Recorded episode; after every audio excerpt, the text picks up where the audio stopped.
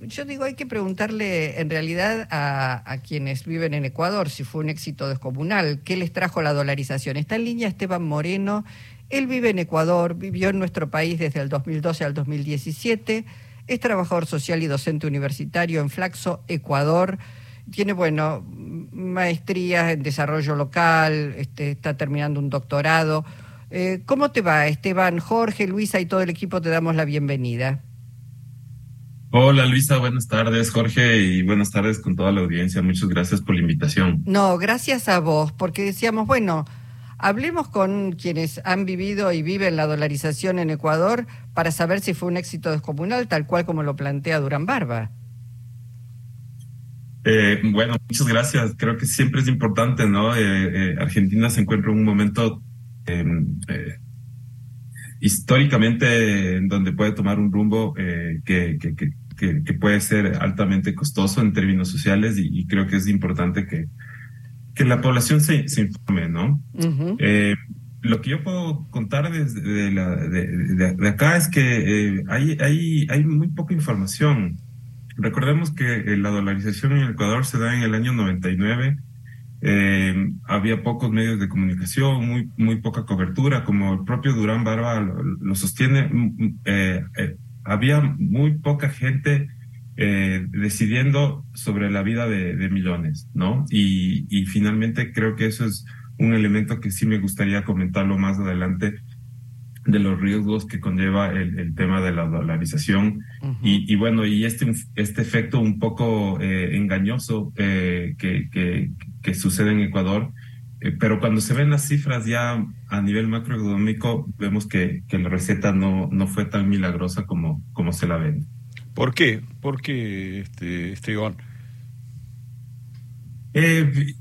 Primero, los costos sociales de haber tomado la decisión eh, literalmente costó la vida de, muchas personas, costó, costaron los ahorros de, cientos de miles de personas, especialmente poblaciones vulnerables como adultos mayores que habían tenido su, habían ahorrado toda su vida para su jubilación y, y la misma que se vio licuada de un momento a otro. Recordemos que una semana antes de que la dolarización se, se ponga en firme, el dólar, eh, el dólar estaba eh, en, en, en 10 mil sucres. A la final se dolarizó en 25 mil sucres.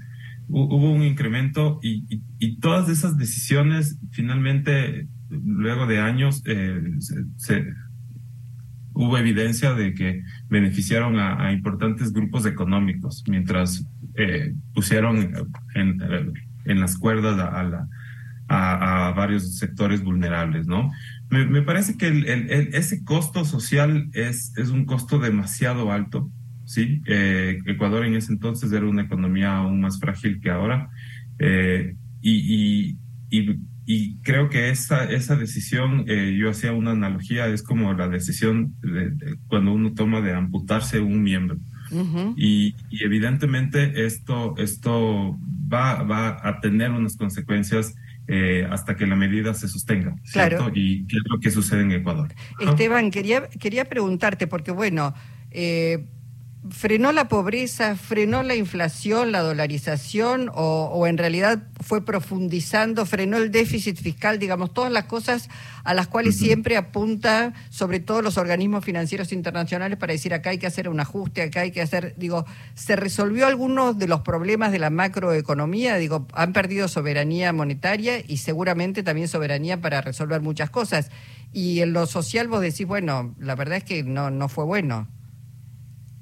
El, eh, a ver, el, lo, lo, que sucede es que una vez que se toma la medida y se da este, este impacto social, ¿no es cierto?, y económico en Ecuador que, que, nos costó muchos años eh, reponernos, vienen, vienen eh, elementos externos, ¿no es cierto?, globales, eh, que a Ecuador le benefician y eso genera, eh, genera un imaginario y construye un imaginario de que la dolarización, gracias a la dolarización, el Ecuador pudo mejorar en ciertas condiciones, pero en realidad era un efecto que lo habríamos vivido con, con dólares o con sucres, ¿sí? Como el, el, alto costo de los commodities, el, el, costo del petróleo, las remesas, que es, es paradójico porque las remesas de un momento fueron el principal ingreso del Ecuador, pero gracias a que a, raíz de la, de la dolarización y, de, y del feriado bancario, del corralito que tuvimos acá, eh, más de 3 millones de ecuatorianos salieron eh, alrededor del mundo como migrantes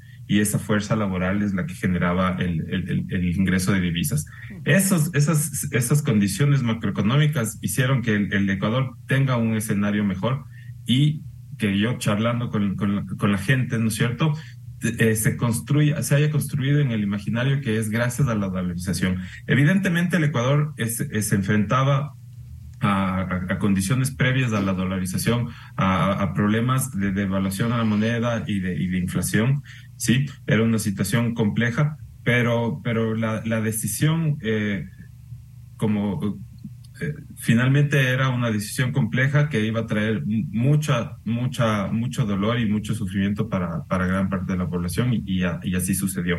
En términos generales, el Ecuador eh, mejoró sus, indicadores, pero porque veníamos de unos indicadores de pobreza eh, súper complejo, más del 60% de la población en pobreza, 30% de la población en extrema pobreza. Esos indicadores fueron bajando, pero a, la final hemos sostenido algunos otros indicadores que, eh, que nos siguen definiendo como una sociedad altamente desigual en términos sociales y económicos. Y esto no ha logrado ser superado por, por, la, eh, por la dolarización. ahora, alguien podría decir, Esteban, que ya era una sociedad desigual Ecuador antes de la dolarización, ¿no? Este, ¿Qué opina al respecto?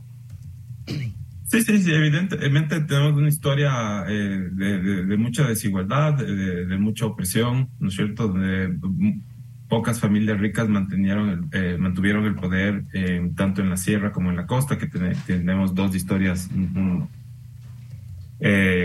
propias en cada una de las regiones y las condiciones de, desigualdad han estado afincadas en el Ecuador. Eh, y, me parece que en los últimos años se, han visto aún más perjudicadas justamente por este desequilibrio que nosotros tenemos al, al, no tener política económica, no, política monetaria, ¿no es cierto? Una política nacional en términos monetarios. hemos sufrido de un déficit eh, fiscal, ¿no es cierto?, que lo que ha hecho es enramparnos de un círculo vicioso de endeudamiento, primero con China y ahora con el Fondo Monetario. Eh, y si vemos a partir del 2015, inclusive hay, hay un, eh, una, una reducción en la inversión social, ¿no? Entonces, vemos que estos elementos macroeconómicos al final hacen que Ecuador siga siendo un, un, país dependiente del, crédito. Eh, no, al no tener política económica dependemos de la, de la, de la eh, política monetaria, perdón. Ahora, dependemos de la eh, política monetaria de, Estados Unidos. Ecuador, ¿usted diría que con la dolarización se afirmó más en políticas autónomas y soberanas o, o menos?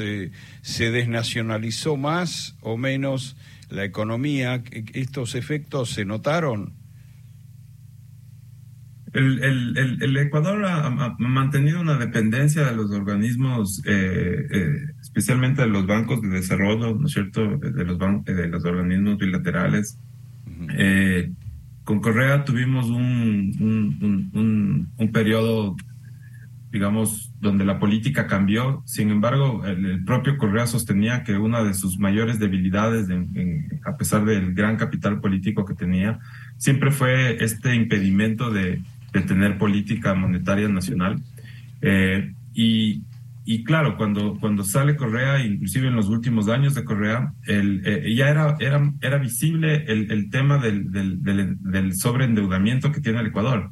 Mm. Y evidentemente este sobreendeudamiento nos, nos, nos obliga y, nos pone contra la pared eh, al, respecto de cartas de intención, ¿no es cierto? Ya sea con el fondo o, sea con China, creo que la situación le hace, eh, le hace a un país vulnerable, dependiente de los créditos eh, y, y, y, siempre a expensas de, de, las decisiones a nivel monetario que se tomen en Estados Unidos, ¿no? Eso nos nos ha hecho perder mucha competitividad, especialmente considerando que nuestros productos siguen siendo primarios exportadores, ¿no? Y no podemos regular los precios de esos. Clarísimo, clarísimo, Esteban. La verdad nos das un pantallazo interesante para este, comparar con lo que está ocurriendo aquí en la Argentina, hiperendeudada, claramente hiperendeudada y donde eh, desde el gobierno se intenta salir de la primarización precisamente e industrializar todos nuestros productos. Te agradecemos muchísimo, te mandamos un abrazo.